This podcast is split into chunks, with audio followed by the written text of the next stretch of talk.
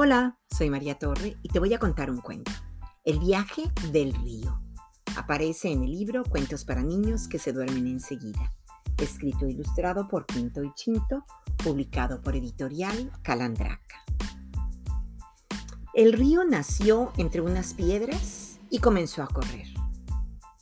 La misión del río era llegar al mar. Pero el río no tenía mapas, ni brújula, y no sabía cómo llegar al mar. Entonces, a lo lejos, a su derecha, vio un árbol y se dirigió hasta él. Le preguntó al árbol, ¿podrías indicarme por dónde se va al mar? El árbol contestó, pues no lo sé. Pregúntale a aquella roca de allí.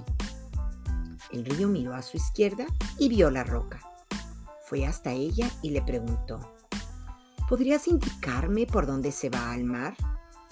Uy, no tengo ni idea, dijo la roca. El río reanudó su marcha, sin saber muy bien si iba en la dirección correcta. Entonces, a su derecha, vio una ardilla. Fue a su encuentro y le preguntó por dónde se iba al mar. Y la ardilla le dijo que no sabía. El río reanudó su marcha y al rato vio a su izquierda una flor y le preguntó a la flor por dónde se iba al mar. Y la flor le dijo que no lo sabía.